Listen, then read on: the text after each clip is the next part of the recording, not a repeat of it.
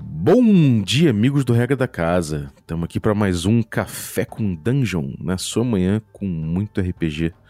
Meu nome é Rafael Balbi e hoje eu estou aqui bebendo meu café da Ovelha Negra com uma, uma torre especial aqui, uma, um café gourmet, bebendo a caminho do Cairo.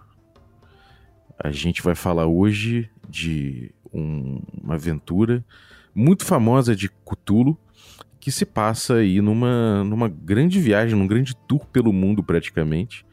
E a gente vai falar de Masks of Nyarlathotep. Essa é a HP Love Coffee, nossa coluna de Cthulhu. Mas antes de começar, eu quero lembrar que você pode se tornar um assinante do Café com Dungeon a partir de 5 reais. Você, a partir de 5 reaisinhos, já tem acesso ao nosso grupo de Telegram. Você também participa de sorteios e também recebe conteúdo extra. Então assina aí para ajudar o café e ainda concorra a sorteios e tudo mais. Então vamos lá, picpay.me barra café com dungeon e torne-se um assinante. Mas vamos lá, Aline, bem-vinda novamente com a coluna. E aí, Balbi, tudo bem? Cara, eu tô aqui tomando um café que, na verdade, eu achei uma pista que me remeteu pra minha geladeira, que na geladeira eu achei uma outra pista que eu achei a água, e aí eu fui juntando as pistas e agora, ao final do meu café, tem uma outra me mandando pra um outro lugar, cara. E eu tô nessa cadeia aí, não sei onde é que eu vou parar. A gente vai falar aí de uma campanha gigantesca, né? Que tem pistas que levam a pistas, que levam a lugares, que levam a pessoas. E ela é gigante e muito interessante, que é Máscara de Nyarlathotep, né? Você já jogou ela, Balbi? Eu nunca joguei Masks, sempre quis jogar, sempre quis, quis mestrar ela. Na verdade, sempre quis jogar, mas assim, sabendo que, que dificilmente ia rolar, pelo menos na época que eu, que eu, que eu peguei, né, pra, pra dar uma lida, eu falei, ah, cara, eu vou ler mesmo, porque eu vou acabar mestrando pra poder jogar. E acabou que eu nunca mestrei. Então, agora, nesse momento da vida, eu acho que tô mais próximo de jogar do que de mestrar. É, mas assim, sem medo de spoilers. Então, eu, eu tô na mesma situação, assim, quer dizer, parcial, porque eu também nunca joguei, mas eu já mestrei ela algumas vezes. Também quando eu peguei, eu falei, cara, nunca que alguém vai mestrar isso pra jogar. Eu vou pegar, e como eu, eu li e eu pirei, né, na, na campanha, porque ela realmente é muito, muito interessante, ela é muito bem elaborada. Ganhou aí vários comentários de ser uma das, talvez a melhor campanha, né, de chamado. Fica meio aí entre ela e o Horror no Expresso do Oriente, né? É, mas o pessoal ainda tende a falar que Máscaras é, é uma campanha melhor. É, são duas, são os dois medalhões, né, de aventura pra Cthulhu, né? Exatamente. A gente tem outras, né? Tem lá Montanhas da Loucura, por exemplo, mas ninguém fala dela. As duas grandes são Máscaras e o Horror no Expresso do Oriente. E tem até uma revista que disse que talvez Máscaras seja a melhor campanha de todos os sistemas de todos os tempos. Não sei se chega tanto, mas ela é boa pra caramba mesmo. E assim, é uma campanha que ela foi lançada inicialmente lá em 1984. Ela é muito antiga. E a primeira edição dela tinha umas 160 páginas, mais ou menos. E ela tinha um capítulo a menos do que a gente tem hoje, né? É, eu imagino que é um- uma pequena informação, mas não é, não é um grande spoiler, mas assim, você viaja realmente o mundo nessa campanha, né? E na primeira edição não tinha o capítulo da Austrália, que é um, um dos lugares que os jogadores podem ir, né, os personagens. Em 89 rolou uma reimpressão né, dessa edição inicial, com algumas páginas coloridas, uma capa diferente, né, e tal, mas ainda assim esse capítulo da Austrália. E aí foi em 96 que eles fizeram uma grande revisão, incluíram esse, esse capítulo que é, veio ali de um suplemento chamado Terror Australis, né? E aí essa edição passou a ter 220 páginas, mais ou menos, e se chamar, né, é, The Complete Masks of Nyarlathotep, né? As máscaras de Nyarlathotep completas. E basicamente foi isso que a gente jogou por muito tempo, né? Eu comecei mestrando essa versão, inclusive. É, foi esse que eu, foi esse que eu dei uma olhada, que eu peguei pra ver. É porque aí, assim, claro, rolaram reimpressões, reedições, mas é isso que a gente tinha, né? Em 96, esse era o, o, o estado final da campanha. Quando eu comecei a mestrar, eu acho que foi lá em 2016, mais ou menos. Então foi uma dessas versões. Eu lembro muito bem do estilo de ilustração, meio lapizão, assim. Eu lembro bastante, cara. É, é aquele estilo antigo, né, do, do, do chamado, né, que é preto e branco, duas colunas, tem umas linhas ali que você parece até que alguém fez à mão mesmo, que não é aquela linha retinha, né? Uma linha meio tremidinha. Aquele, aquela ilustração, aquele desenho lápis. É aquela coisa meio de Xerox, né? Aquela, aquele espaço preto que a Xerox faz quando acaba a página do, do, do, do livro xerocado e apete aquele. Sim, ali no cantinho você vê aquela borda meio preta, assim, né? Uma curva ali, né? Pode crer, é isso mesmo. Mas aí o que, que rolou, né? Com a, a edição da a sétima edição do, do sistema, que aí a gente teve algumas alterações nas mecânicas, inclusive, e uma nova identidade visual, né, pro, pro, pro sistema. Em 2018, cara, eles fizeram uma puta revisão da campanha. Eu entrei em contato com isso depois que eu já estava mestrando, né? E muito bonita, né? A, aquela, aquela página meio bege, com as colunas em, com detalhes em vermelho, aquele fundo com umas letras, né? bem a cara do, do livro do sistema mesmo. É, fizeram alguns comentários interessantes, porque uma crítica que tem a essa campanha é que ela tinha umas doses bastante racistas e machistas, né? E aí eles têm até um, alguns comentários no começo e algumas modificações de NPCs bem bacanas. E, cara, essa nova edição de 2018 são 666 páginas. Então a gente triplicou a quantidade de páginas. Muito por uma questão de diagramação mesmo, ilustrações e tal, mas eles ampliaram pra caramba a campanha. É, são dois volumes, cheio de handout, cheio de, de carta e artigo de jornal e umas coisas assim. E a gente não tem em português ainda, infelizmente. São. Se, se alguém quiser comprar no site da, da editora americana, da Chaosium, são 130 dólares, o que dá 325 milhões de reais atualmente, né? É, é muito bonita. Eu, eu não, não cheguei a ver, né, fisicamente os handouts, mas as imagens que eu vi, cara, tá linda mesmo, né? Essa nova versão. Maneiro. É, isso é necessário, foi necessário então, né? Cara, foi necessário, eu acho, para a identidade visual, né, da, do sistema, que eles têm pego algumas aventuras e campanhas antigas e repaginado, né, colocado aí nessa, nessa carinha da sétima edição é a maior campanha deles, então seria muito muita burrice, né, se a editora não trouxesse as adequações mecânicas para a sétima. E é interessante eles se endereçarem a essas questões aí muito racistas, né, do jogo e muito machistas também. Então eles fazem um, um, um meia-culpa, né, e, e algumas modificações. Vamos falar um pouquinho de algumas premissas bem gerais, e aí eu acho que ainda não atrapalha a experiência de quem vai querer jogar, né? Mas lá pra frente vão, a gente vai avisar aí quando começar a ter muito spoiler, viu, gente? Então, é... o jogo em si, né? É... ele se organizava basicamente em cinco capítulos, né? Na primeira versão e em seis agora, né? Depois de 96, quando eles incluíram o capítulo da, da Austrália. E obviamente, né, pelo nome, isso também não é um spoiler, você, a, ideia do, da campanha é que Nyarlathotep está uh, querendo acabar com o nosso mundo, né?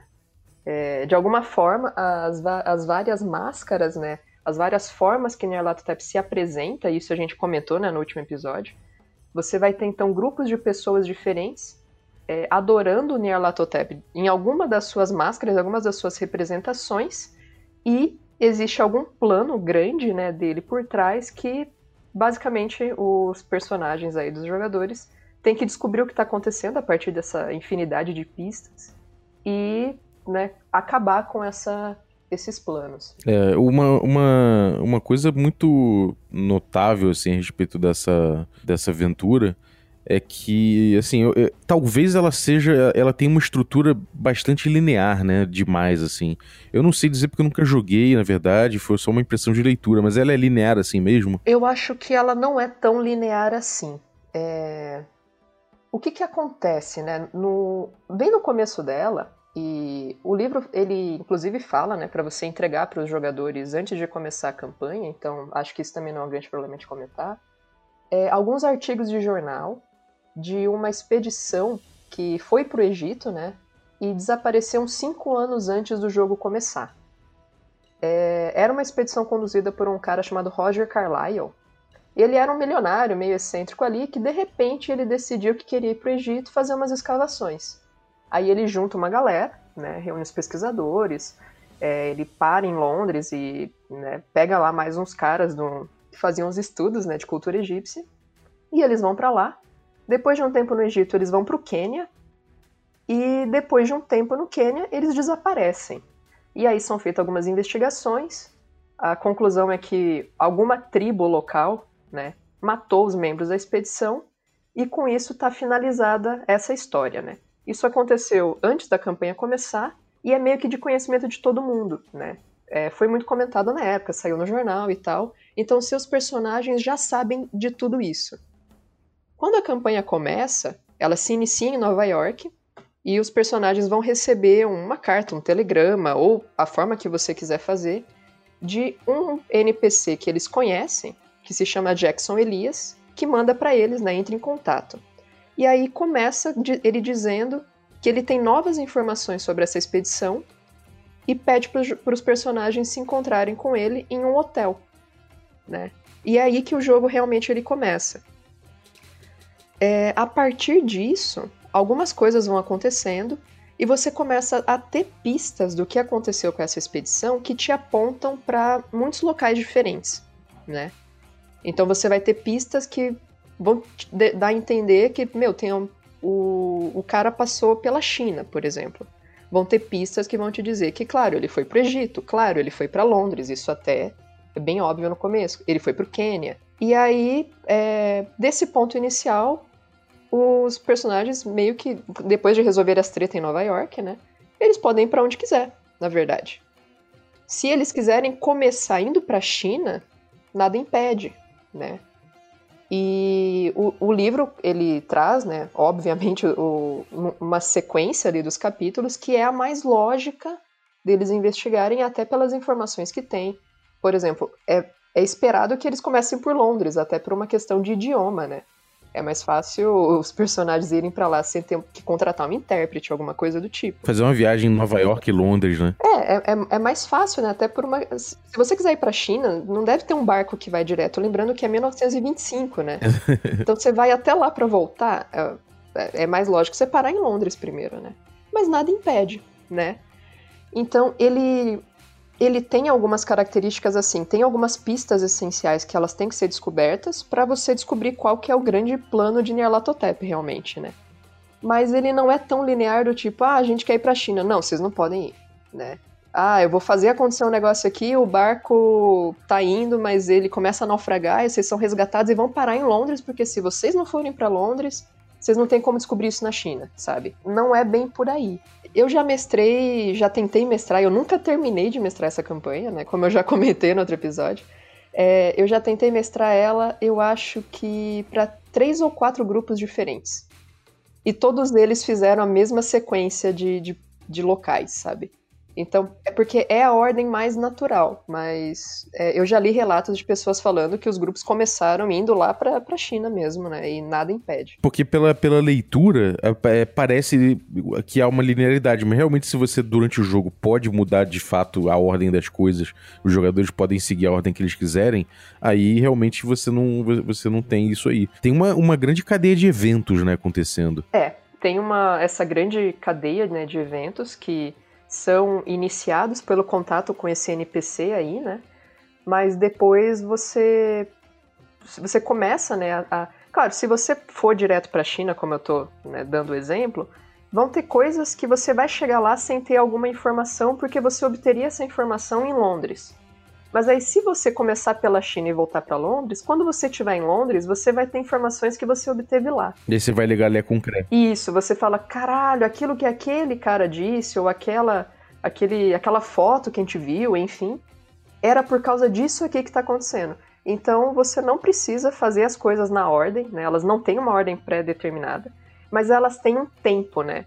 Você tem um, um momento em que algo muito grande vai acontecer e aí você precisa resolver as tretas antes disso. E essa informação de esse prazo que você tem, você obtém em um lugar específico, né?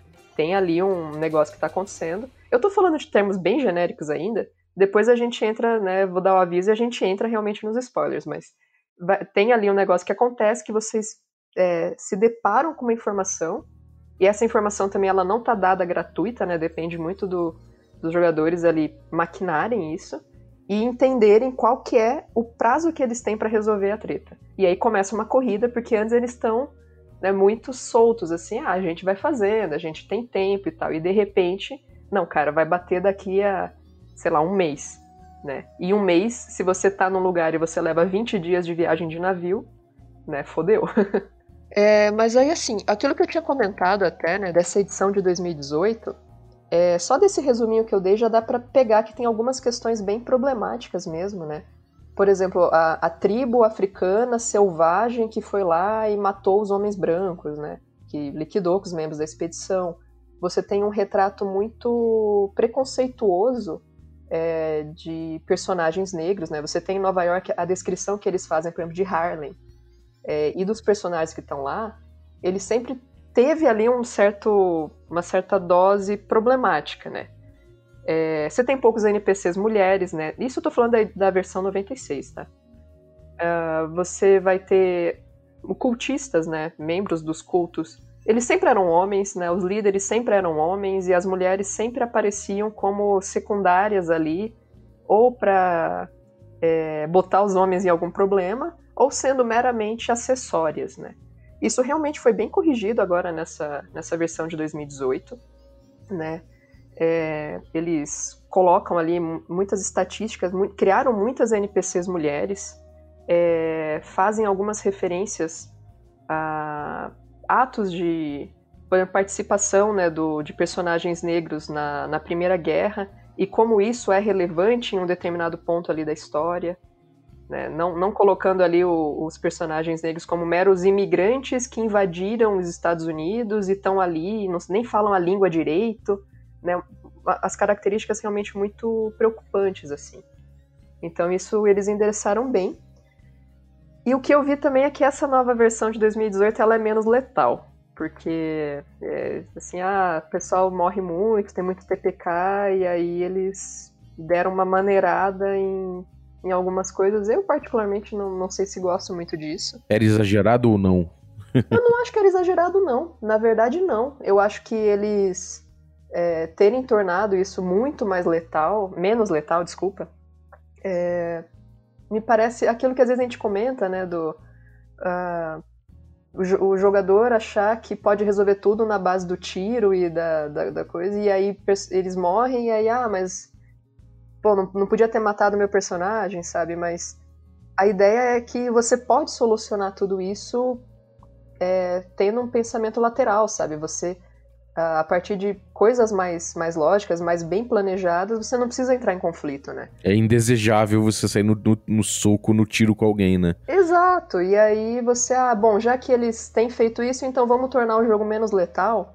Não, não sei se eu, se eu gostei muito disso, tá? Mas assim, é, é uma solução, né? Sei lá, às vezes o pessoal, ah, realmente, às vezes você tá lá na frente na campanha, jogando há um ano quase, de repente rola um TPK, a galera desanimava, falava, ah, cara, agora eu não vou criar um personagem do zero aqui que nem sabe o que tá acontecendo e vou continuar da onde, né? Não faz sentido. É, de qualquer forma, é, é, é um jogo que é importante ter um risco de você morrer, né?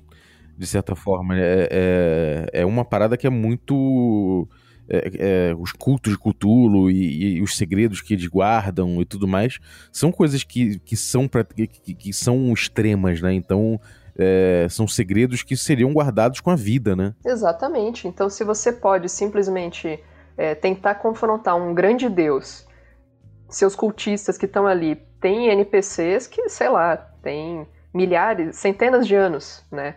Rola umas magia maluca, o cara não envelhece, sabe? E aí você vai chegar lá e, e, e, vai tentar sair no soco com ele, né? Não é possível. Tem que ter alguma forma mais, sei lá, elaborada de você tentar resolver aquilo ou fugir, né? Lembre-se que fugir é uma opção. Foge aí, né? Você não precisa enfrentar eles para o negócio para frente. E pensar nas consequências realmente dessas ações, né? Você vai lá e mata o, o sumo sacerdote de um culto, mesmo que você consiga fazer isso, cara, você não vai sobreviver muito tempo, porque a galera vai para cima de você, né? É importante ter todas essas, essa pro mestre eu acho que é uma campanha delicada de mestrar, você tem que sempre pensar em muitas consequências, né, para as coisas e, e tentando ter ali uma, uma árvore de, cara, quem que tem relação com quem, quais cultos se conhecem, se você fez isso para esse, será que esse aqui vai saber o que aconteceu ou não? Quanto tempo depois?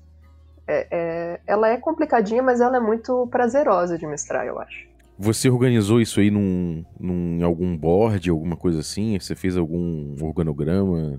Você recomenda esse tipo de coisa? Eu recomendo. O meu board era um caderno velho.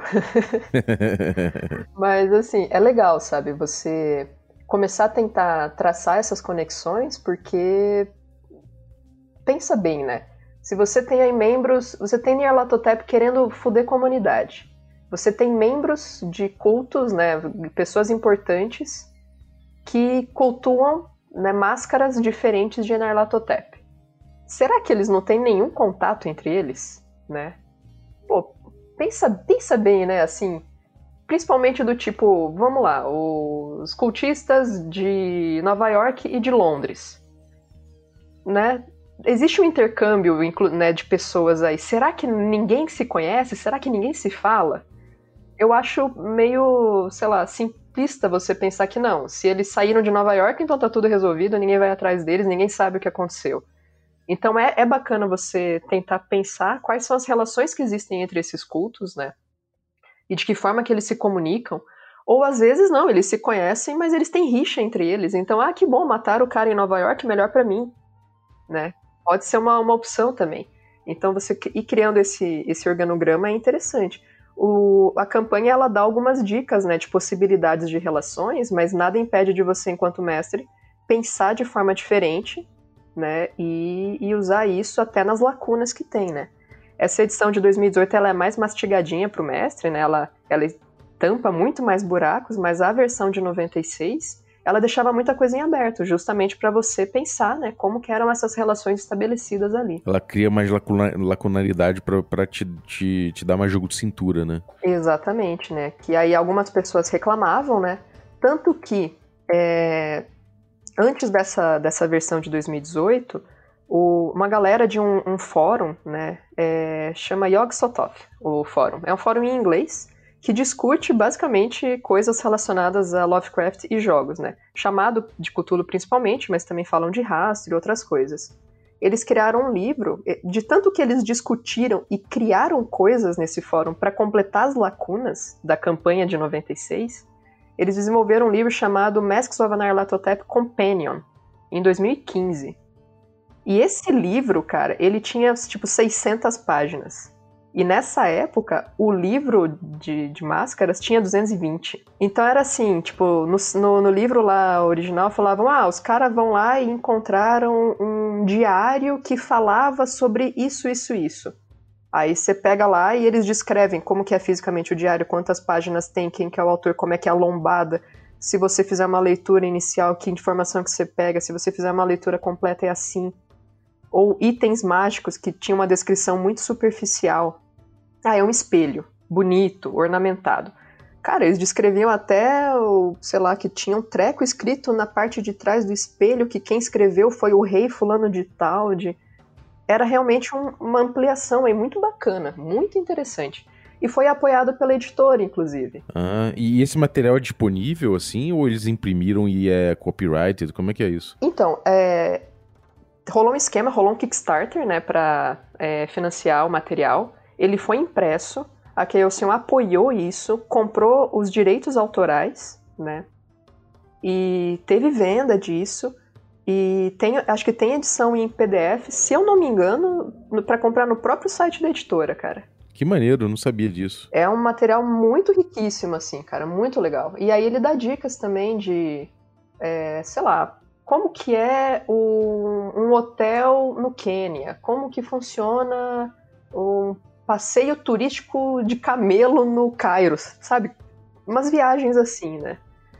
E uma coisa que era interessante desse material era que eles faziam uma aventura zero é, para os personagens conhecerem esse NPC importante que é o Jackson Elias, que é o que dá o start né, na, na campanha. Então eles tinham uma sugestão de uma aventura zero.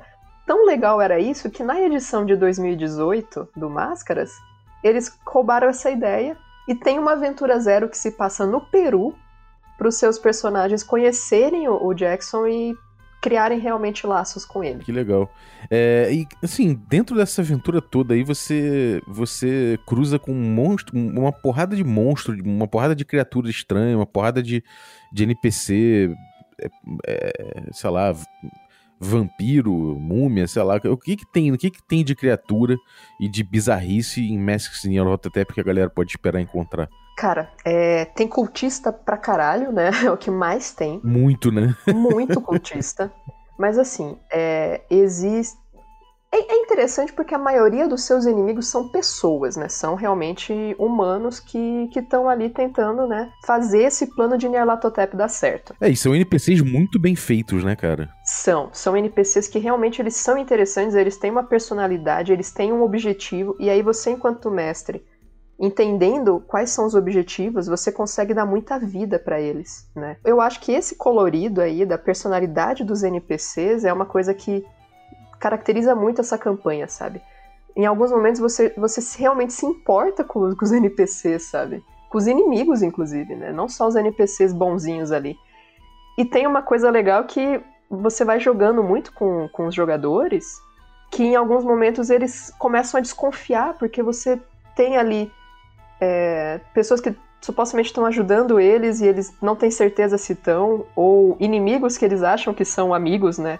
E aí confiam coisas que depois tem uma reviravolta. Então é, é muito bacana você ir trabalhando isso, né? Mas além do, dos personagens humanos, é, uma característica também dessa, dessa campanha é que existem muitas pistas falsas no meio do jogo que te conduzem às vezes a aventuras e rolos e tretas que não tem relação nenhuma com o problema central, né? E aí você tem, cara, tipo, desde povo serpente, você tem realmente lobisomens, como você disse. Você tem, inclusive tem muitas situações, né, que você pode rolar um TPK porque a galera foi atrás de um, uma pista falsa dessa, digamos, e se fudeu, né? Porque, assim, por mais que Nyarlathotep esteja querendo destruir o mundo, todo o resto da, das coisas Lovecraftianas, elas ainda estão rolando, né? Esses problemas continuam existindo. Então vai ter o cara maluco lá que tá trabalhando para tentar invocar um Deep One, por exemplo, né? E você pode tropeçar no meio disso, né? É, você pode se deparar com migos, né? Aquele, aquela criaturinha que parece um triângulo com um, um pescoço com ele, eles se tele, teletransportam, né? Eles têm telepatia. Tem um, um capítulo que você pode é, acabar trombando com eles. Então você consegue encontrar também com muitas criaturas Lovecraftianas aí. E, e tem uma coisa, uma coisa muito legal é que ele tem muito handout, né? É, tem muita coisa de muito handout, muito, é, é muita ilustração de para você entender como é que são os lugares, né? O, cada cidade que você vai tem um mapinha. Ele, ele te dá bastante material para você se situar, né? Sim. E inclusive assim no início de cada capítulo eles fazem um comentário geral geral, né, de como é aquela Londres em 1925, como é que funcionava, quais eram os principais hotéis, é, como que é o clima na, na região, sabe? Então ele te dá algumas informações. Muitas vezes eles remetem a outros suplementos, né? Porque a gente tem ali, por exemplo, é, um suplemento falando só sobre a Inglaterra mesmo, né? E aí aventuras. Na... Então, é, às vezes ele fala para você, se quiser aprofundar um pouco mais, ir atrás disso mas ele te dá uma boa ideia de como funciona aquela, aquela cidade, aquela região. E aí os handouts, né, que sempre são as coisas mais comentadas, né, de, de chamado mesmo, porque tem muito, né, como você começa com artigos de jornal, e aí é legal você realmente ter ali o artigo escrito, né, para os seus jogadores lerem e pegarem as informações que estão exatamente ali, né, porque inclusive se você for começar a explicar, você pode é, tirar dúvidas que eram para ser dúvidas realmente. Né? Então o artigo escrito ali ele te dá realmente a impressão que as pessoas tinham daquele acontecimento com a expedição. Você tem tipo cartão de visita, caixinha de fósforo, foto, né? Foto de pessoas, foto de lugares, é, materiais mesmo físicos, né? No, pedras, enfim, coisas assim. Que nesse box aí novo de 2018 diz que tem um monte de coisa muito bonita, né? E imagino que deve fazer valer a pena, né, os 130 dólares, mas é, mesmo na, nas edições anteriores tinha. Era mais tosquinho, né, aquele que a gente tava falando ali do xerocado, parecia, né? Sim. É, mas também aquela coisa, né, no, você pegar um material que provavelmente é, é, é, é de outra época, né, não, acho que não faz mal você não ter uma qualidade uma, uma qualidade gráfica excepcional. Você pode pegar, imprimir num papel jornal e dar todo o tom que você precisa para aquilo ali, né? É, eu acho até charmoso, sabe? é, exatamente. E, e, tem uma coisa legal a respeito disso que não é somente uma ferramenta de imersão, né?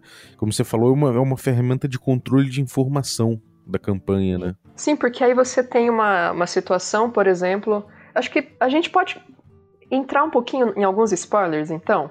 E aí eu posso dar exemplo de alguns handouts realmente, e aí a gente comentar sobre isso. Vamos, então vamos lá. Então assim, quem tá ouvindo e pretende jogar, pare agora, né? Não continue.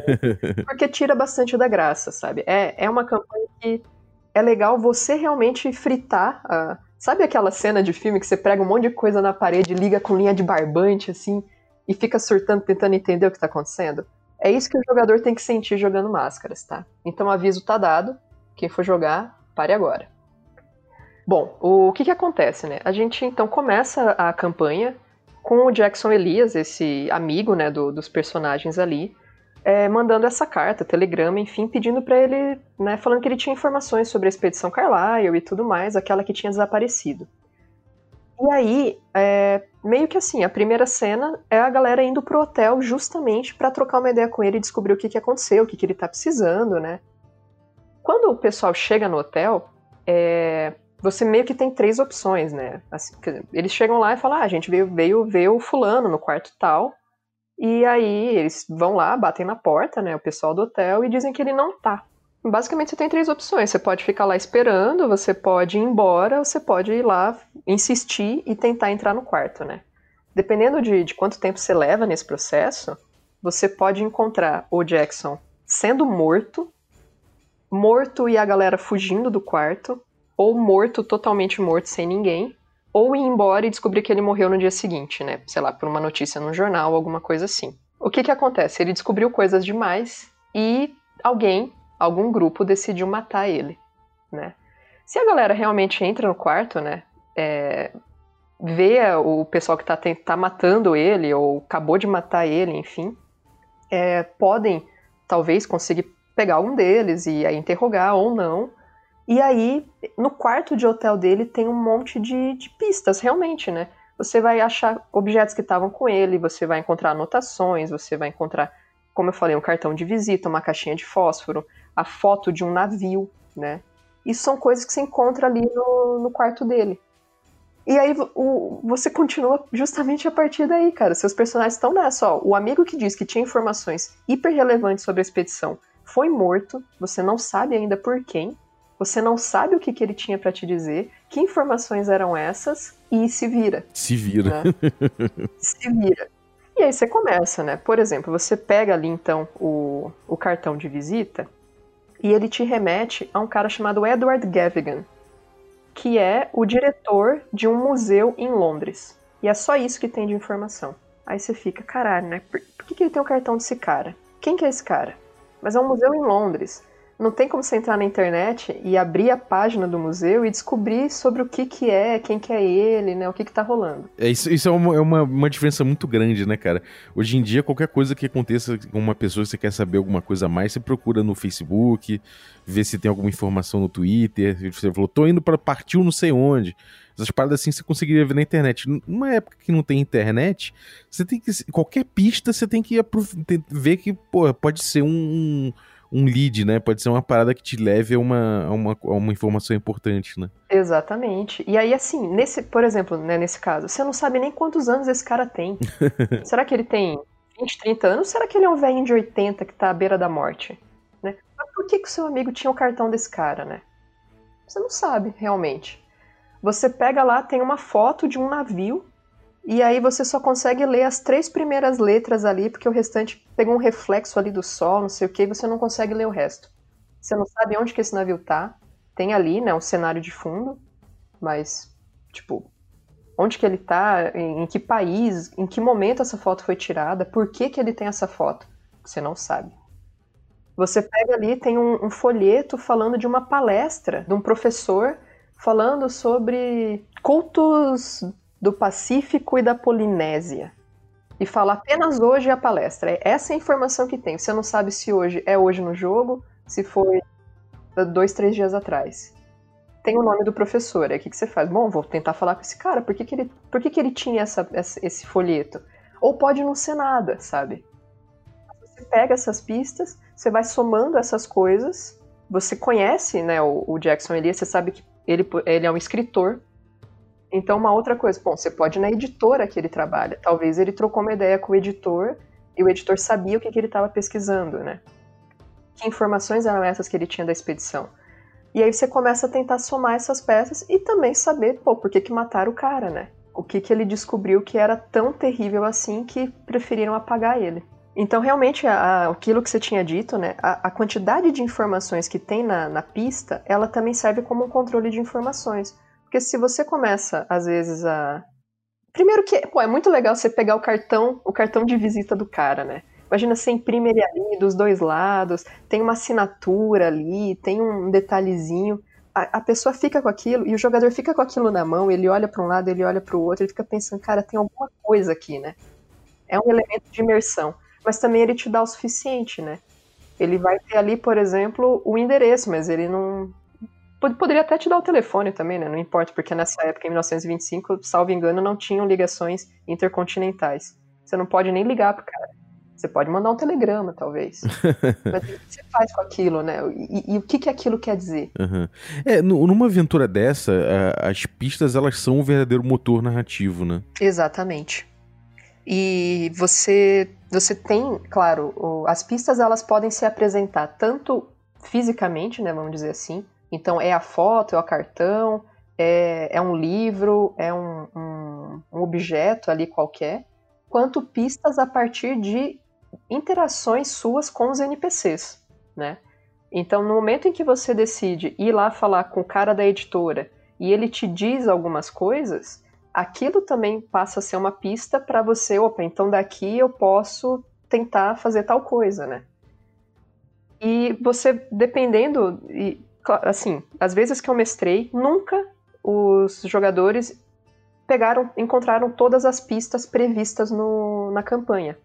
E isso não é um problema, né? Então ela também não é linear desse jeito que assim, eu pego a pista A, que me conduz para a pista B, que me conduz para a pista C e se eu não pegar C, fodeu. Ela não se estrutura dessa forma. Você vai ter, por exemplo, nessa essa primeira cena, desnorteia muito os jogadores, porque de repente você tem um cara morto, os cultistas, cinco pistas físicas, a polícia enchendo o saco porque vocês estão na cena do crime, né? Você tem todos esses elementos. Mas você pode ir para onde você quiser. Se você quiser pegar o cartão desse maluco e ir embora de Nova York, você pode. Nada vai te impedir de fazer isso, né? Bom, mas você não vai saber quem que matou o seu amigo. É, mas é uma, é uma escolha, né? E o jogo pode continuar a partir daí sem nenhum problema, né? Você pode ir para Nova York, pode voltar, pode pular e ir direto, sei lá, para algum outro lugar, mas é realmente de uma pista pulando para outra, mas não de uma forma linear. É quase como se fosse uma teia, realmente. Você tem duas pistas que te levam ao mesmo caminho. Você vai ter de um, uma pista vai te abrir para três, quatro diferentes e algumas vão dar em lugar nenhum. Né? Algumas vão ser pistas falsas. É, isso é interessante, cara, porque também, se você tiver somente essas pistas aí e cada pista levando para um caminho só e você não tiver é, esse tipo de, de diferença, né? pistas que não levam às vezes a lugar nenhum, pistas que levam a uma pista falsa, a um caminho falso, ou indícios que são dúbios. Se você não tiver isso também não tem graça, né? Você precisa botar umas dúvidas na cabeça do jogador, você precisa, bot precisa botar ele testando hipóteses, né? Você precisa que a galera fique quebrando um pouco a cabeça em cima daquilo, né? Sim, porque senão vai ser, é, é aquela que é uma crítica que existe, né, ao sistema do, do chamado, que é assim, bom, na hora que o mestre põe na mesa um, um, um prop, um handout, eu sei que aquilo é importante, né? Eu sei que agora é atrás daquilo que eu tenho que ir. E aí isso direciona muito o jogo. Isso às vezes é verdade, né? Existem aí aventuras que, que são talvez menos é, elaboradas, vamos dizer assim, não elaboradas de ruins, mas assim, são mais lineares mesmo, Que é bem isso, ó, na hora que eu falei para você, ah, ó, você tem lá um artigo de jornal que diz isso. Pronto, eu sei que a partir daqui muita coisa vai acontecer. Isso é interessante e por isso que talvez seja uma campanha tão elogiada, é que ela ramifica desse jeito que chega realmente um momento em que você começa assim, cara, eu tenho muitas dúvidas de o, o que está acontecendo, eu tenho dúvidas de se isso aqui é relevante ou não, eu não sei se eu devo ir atrás disso ou disso e acabam sendo coisas excludentes. Se você for atrás de uma coisa, você vai perder o timing para outra. Eu não sei se esse NPC com quem eu tô falando eu posso confiar nele ou não. Isso ele, ele cria essa tensão que faz com que os jogadores prestem bastante atenção no jogo e não tomem aquilo realmente como ah, se eu achei isso aqui, então tem que ser algo muito relevante. Você pode inclusive pular é, capítulos, digamos assim, inteiros se você quiser. Né? Agora que a gente está falando mais de spoilers, né? É, existem três é, cidades que são centrais para o plano final de, de Nerlatotep. Que a ideia final é abrir um, um grande portal, né, no momento que tenha lá um eclipse, e aí a partir de uma triangulação é, terão cultistas posicionados ali que vão quebrar selos e com isso eles vão abrir esse, esse portal. Por exemplo, Londres não é uma das cidades que faz parte dessa triangulação. Então você poderia pular. Teoricamente, você pode simplesmente pular. Ah, mas vai ter um monte de informações que poderiam ser interessantes, que facilitariam para descobrir os planos. É verdade, concordo plenamente. Mas, assim, lá no Frigir dos Ovos, realmente, se você pular Londres, talvez ele não impeça você de chegar na, na conclusão final do que está acontecendo. Ou você pode pular eventos, né? É, é, esse é um. Assim, eu pelo, pelo menos na, eu não, não li a edição de 2018 completa, né, para afirmar isso. Uma das coisas que na edição de 96 me incomodava é que tinham alguns eventos que ele falava assim: "Ah, é muito importante que os personagens presenciem isso. Então, independente de quando eles chegarem, faça com que essa cena aconteça? Um grande ritual lá". E eu não concordava muito com isso. Então, assim, eu planejava, esse ritual vai acontecer no dia tal. Se eles chegarem antes, eles vão ver os preparativos. Se eles chegarem no dia, eles vão ver o ritual rolando. Se eles chegarem depois, eles vão perder o ritual. E aí, o, meus jogadores, né, num, quando eu tava mestrando essa parte, decidiram que ao invés de tentarem um caminho mais rápido, mas mais perigoso, eles iam fazer um caminho mais seguro que ia levar o dobro de tempo. Aí eles perderam o ritual e eles chegaram com as consequências disso, né? E aí eles tiveram que lidar com a treta da consequência deles terem perdido a chance de talvez interromper esse ritual, que eles na verdade nem sabiam que ia acontecer. É, isso é muito interessante que gera um pouco de urgência, gera um pouco de pressão em cima deles, né? Sim, porque se você vai trabalhar de uma forma que, independente de quando eles façam as coisas, aquilo vai estar tá acontecendo, você não, não cria essa pressão de tomar decisões realmente, né? De, ah, eu posso perder o tempo que for aqui então esperando é, que fulano que eu contratei aqui traduz esse livro. Ah, vai levar três meses. Não, tudo bem, eu espero. Não é bem por aí, né? Tem que ter uma certa urgência, até porque você tem essa data limite que é esse eclipse que vai acontecer, que é quando eles vão conseguir é, lançar um, um foguete né, da China e aí vai ter uma grande explosão com, concentrado aí com, com essas energias né, da, dos cultistas e tal que vai fazer acontecer de abrir esse portal. Maneiro. E, assim, quão fácil é você perder, perder a mão nesse jogo? Tipo, o que eu quero dizer com perder a mão?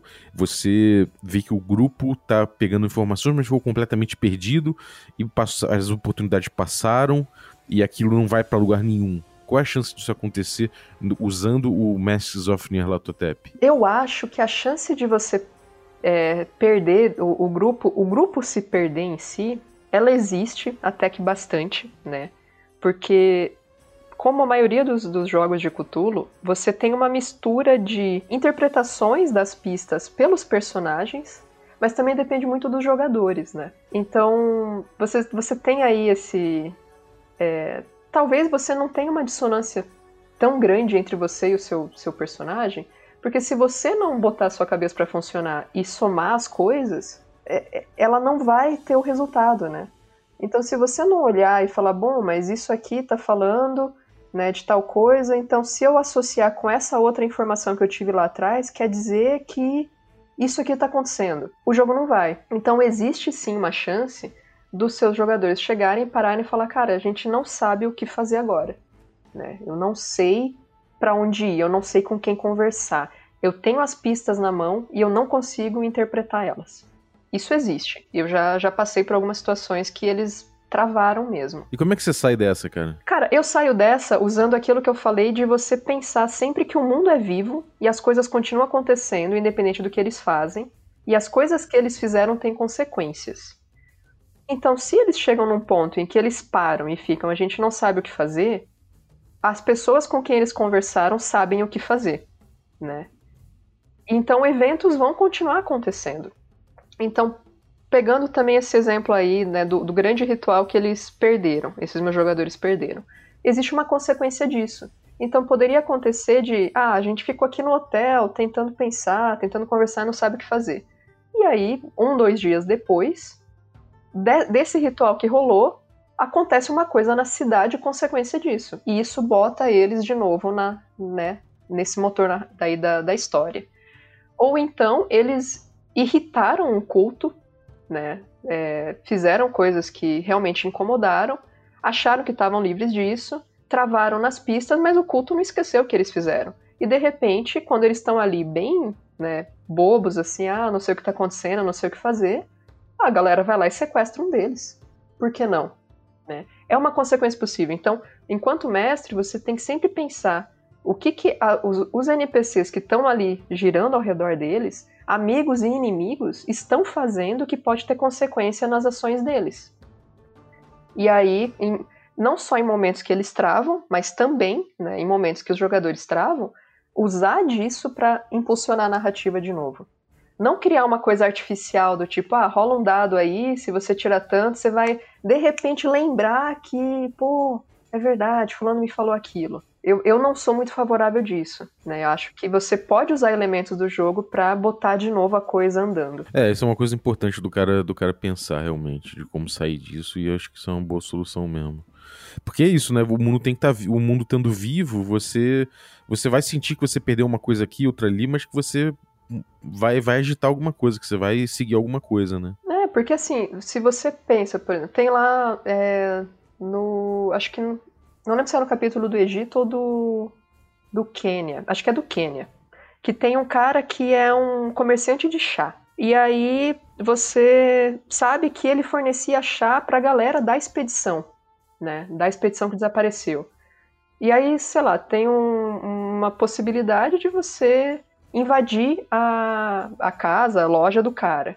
E aí você decide fazer isso entrando amigavelmente ou você decide entrar no meio da noite e xeretar lá nas coisas do cara. Pô, se o cara é um cultista, você acha que ele não vai saber, não vai perceber de alguma forma? Talvez ele tenha um item mágico, talvez ele saiba uma magia que permite ele saber que você fez isso, né? Então, é, o fato de você decidir entrar sorrateiramente no meio da noite, forçar a fechadura, entrar lá e roubar uma coisa que tem lá dentro, não, não tem como isso passar desapercebido. Se logo depois você engatar em uma outra coisa, em uma outra coisa, e, por exemplo, for embora do Quênia, talvez isso não tenha nenhuma consequência muito palpável no momento. Talvez tenha. Se você fica lá perdido de bobeira, pode ser que isso venha bater na sua porta. E mesmo que você não esteja perdido de bobeira, pode ser que de repente no meio da rua o cara esteja te seguindo. O cara sabe quem é você e o cara tá de olho em você. Ou ele já tava de olho em você desde o começo, ele sabe que você entrou. E ele plantou ali um negócio que justamente aquele item que você pegou te rastreia de alguma forma. Então, o mundo é muito vivo, não é só o jogador que está fazendo coisas que bota ele em movimento, os NPCs também estão. E aquilo que eu falei, eles, se, eles podem muito bem se comunicar. Na verdade, já que a gente está falando as coisas, o cara que foi com a expedição pro, pro Cairo, a, a primeira expedição, né? Que eles fizeram aquela parada em Londres e foi para lá, era o diretor do museu desse cara que agora vocês têm o cartão de visita. Então ele sabe o que aconteceu. Na verdade, esse cara é membro do culto. E você, no começo, vai falar com ele como se ele fosse um, um brother ali, né? ah, porque a expedição sumiu e a gente queria saber o que aconteceu e tal. E o cara tá de olho em vocês. E ele tem contatos com o pessoal do Egito, né? Porque o Egito também. É, o Quênia teve uma influência inglesa, né? Então você acha que as pessoas ali elas não têm contatos? Elas têm. É, é, é muito infantil você pensar que você saiu de um, um continente foi para o outro, as coisas ficaram no passado, né? Então, pensando sempre nessas relações, você consegue manter o jogo vivo. É, e aquela coisa, né? Se realmente perdeu-se completamente, você vê que pô, acabou completamente qualquer possibilidade da galera em, em seguir qualquer fio, aí você joga ali alguma coisa também, né? Você pode botar um, um atentado, de repente, alguma coisa assim que pode acabar com a campanha ali e aí, porra, é isso, né? Falharam. Ou você pode, se eles conseguirem revidar e de repente pega o cara, dá uma interroga, interroga o cara, ou pega alguma coisa dele e busca de saber de onde ele veio, e aí você começa a criar novas, novos fatos ali, né? Sim, porque apesar da a campanha ser bastante estruturada, né? Não linear, mas estruturada, nada impede de você criar personagens, de você criar eventos, criar itens, pensar em outros livros e ir ampliando ela de acordo com o seu interesse. Só recomendo que fazendo isso você tenha muita é, essa noção de o que, que uma coisa está influenciando em outra, né? Mas é algo bem bacana. E uma coisa legal disso é que dá para fazer antecipações interessantes, né? Por exemplo, você falou que logo de cara você encontra um sujeito ali que ele que ele sabe de muita coisa que o, o grupo nem, nem, nem tem como desconfiar muito a respeito de quanto esse cara sabe. Você não precisa entregar que ele sabe dessas coisas, mas você pode botar ali alguns elementos que se um cara mu for muito sagaz, ele de repente saca algo que tem alguma coisa podre ali, ainda mesmo sem saber exatamente o que, mas ele, ele saca que tem alguma coisa meio estranha ali. Ou que no final, quando o grupo. De final não, mas quando o grupo finalmente descobre o papel desse cara no rolê, e falam, puta, tava na cara, né? Sim, é, existem muitas coisas aí na, na campanha que é bem isso, assim. Por exemplo, tem um, um momento em que eles encontram uma carta com uma data razoavelmente recente, né? Que diz assim, ah, é, demos um jeito no, no Jackson Elias, você precisa agora resolver tal coisa com tal pessoa, e estou aguardando não sei o que, não sei o que. E aí tem lá uma assinatura, na verdade só as iniciais, de uma pessoa, que é um dos caras que estavam na expedição original, que supostamente morreu. Então, a verdade é que eles não morreram, né? Já que estamos revelando coisas. E aí você tem ali, às vezes os jogadores olham para aquilo e eles não prestam atenção na data. Eles olham e falam: olha lá, mas os caras já estavam planejando matar o Jackson faz tempo. Mas a data é de, sei lá, é, duas semanas atrás. Então, quando eles prestam atenção na data, eles prestam atenção nas iniciais e eles linkam uma coisa com a outra, alguns não percebem. Outros olham e falam: caralho, os caras não morreram. E aí, nesse momento, eles já sacam. Tem outros que não, que tem que chegar lá no ponto de encontrar um deles vivo na frente deles e falar: mano, mas você não tinha morrido? Então você tem antecipações, né? Você pode ter isso. Você pode ter ali frases dúbias e tal, que vão te dando alguns indícios de coisas. E pelo menos para mim, enquanto mestre, esse momento que você vê a cabeça do jogador explodindo, assim, né? Realmente ele. Mano, eles não morreram. Não, mas pera, pera. Aí eles param tudo, pegam todas as pistas lá atrás e começam, meu Deus, mas ó, tava na minha cara aqui, aqui, aqui, aqui. Isso é muito legal enquanto mestre, sabe? Eu, eu gosto quando eles pegam as pistas e eles começam a montar as coisas na cabeça, assim, entender realmente qual é a trama que tá rolando. Eu, eu, só, acho, eu só acho que é importante também é, o mestre não conduzir tanto a ponto do, do jogador chegar e falar, cara, maneiro que explodiu a minha mente, mas eu não tinha como saber isso antes, né? Eu não tinha como descobrir antes. É, você não me deu elemento suficiente para isso, né? É, é, importante que um cara muito ligado, muito sagaz, de repente ele consiga antecipar uma parada que seria só uma parada no futuro. E é isso, né? O mestre tem que desapegar um pouco da ideia de que ele vai propor o momento certo da revelação, né? Não, isso não existe. Realmente, não. Porque, assim, é, você vai ter vários momentos no jogo em que você pode ter várias revelações, né? Que é justamente a ideia de você investigar e tentar descobrir o que, que Nerlatotep está planejando. Você não sabe no começo, aos poucos você vai descobrindo. Como as pistas elas não são lineares e a sequência dos países que você viaja também não é, esse momento de, de repente, por exemplo, sacar, caralho, eles não morreram, ele pode acontecer em meio que qualquer lugar, qualquer momento, né? Depende, assim, de, de qual, qual a sequência das coisas você está fazendo, quais pistas você está pegando, o quanto de informação que o jogador precisa para realmente dar esse estalo, né? Então, alguns eles, cara, acontece pouca coisa, eles falam, ah, mas eu aposto que essa expedição não morreu, não. Eu acho que eu já sei o que aconteceu. Eles não morreram e o Jackson sabia disso. Por isso que mataram ele. Tem jogador que duas, três sessões já canta, assim, né? Tem gente que o outro tá vivo na frente dele, ele fica, Não, mas deve ser, sei lá, deve ser um duplo, deve ser alguma coisa assim.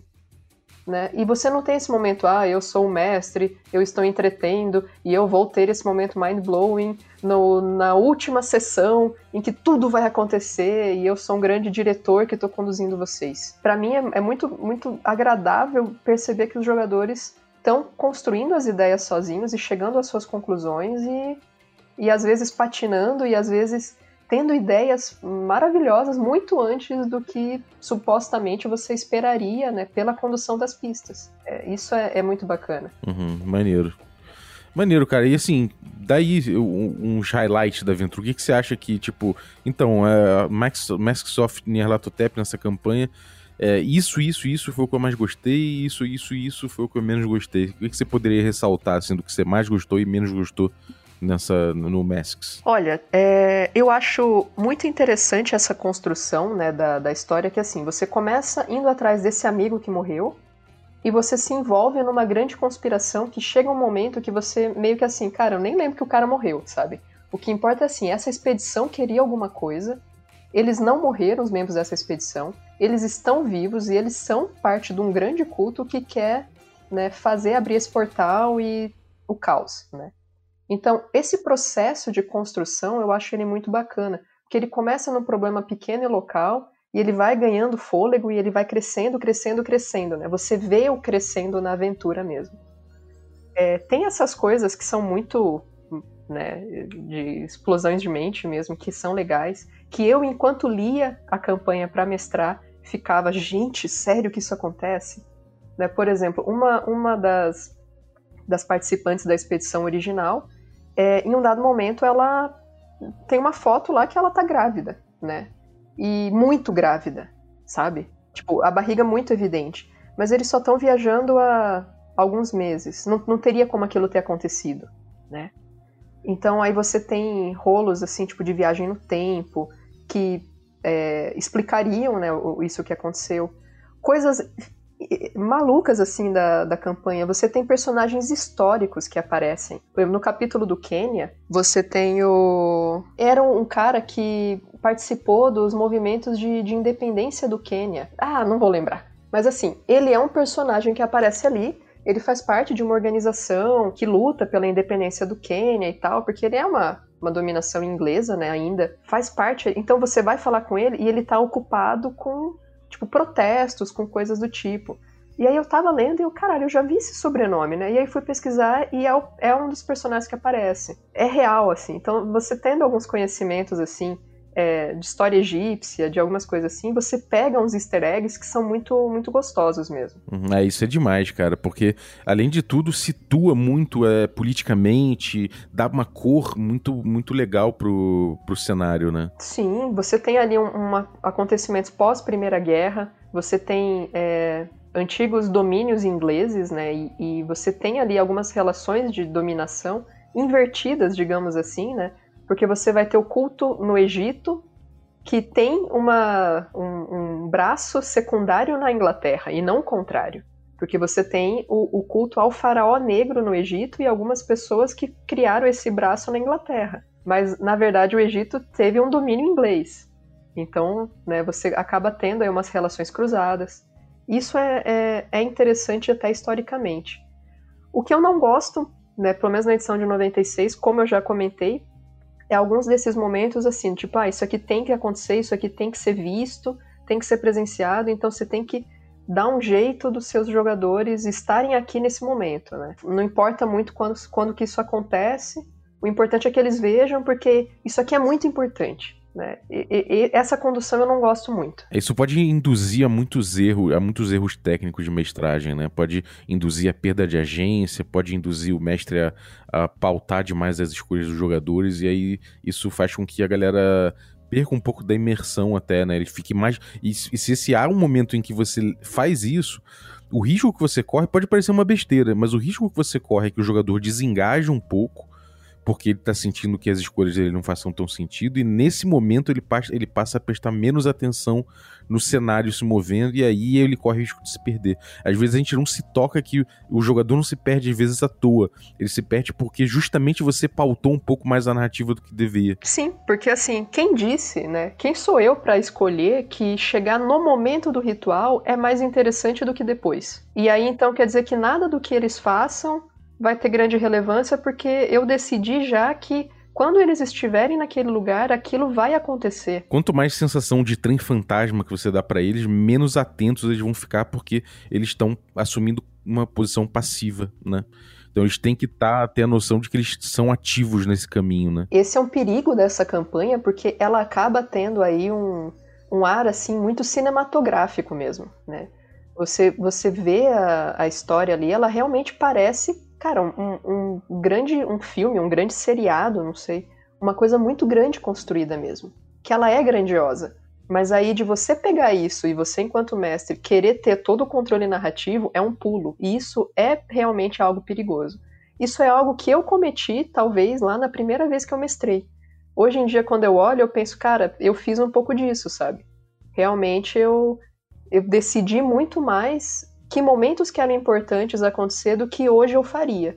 Isso eu não acho ruim, eu acho até bom, porque me, me, me mostra como eu acho, pelo menos pro que eu hoje em dia considero, como eu evoluí como mestre. É, então a gente botou aí, bom que a gente nessa, nesse apanhado aí, a gente já botou inclusive algumas dicas de como mestrar a aventura, né? É, algumas recomendações aí, né? Então, é, tentem não, não ter, evitar né, isso de você querer controlar tudo, você não é o dono do jogo, né, enquanto mestre. Faça boas anotações aí de relações entre os personagens, entre os NPCs, entre os acontecimentos, entre as pistas. Não tenha medo se eles pularem pistas, pularem capítulos, não falarem com aquele NPC. Não tente artificialmente, ah, mas é tão importante que eles falem com esse comissário de polícia. Eu vou fazer isso acontecer. Não é, sabe? Vá, vá jogando junto com, com seus jogadores, né? Vá sentindo o jogo como ele vai, vai se conduzindo. Ele tem que ser é, a partir daquilo que, que você está propondo e que eles estão respondendo, né? Não, não force nada artificial, senão realmente a coisa desanda muito fácil. E joguem, né? É, a recomendação é essa, porque a campanha é maravilhosa, realmente vale a pena. Maravilha, então. Eu acho que a gente fez um apanhadaço aí, deu até alguns spoilers. Se você é jogador e ouviu o spoiler, esqueça o spoiler, por gentileza, e não culpe a gente caso você, você tenha escolhido ouvir. A gente avisou. A gente avisou que não era para ouvir. Exatamente. Então é isso. Bom, algum recadinho, Aline? Cara, recadinho final, não sei. É... Eu tô cansada. acho que joguem, né? E assim, é...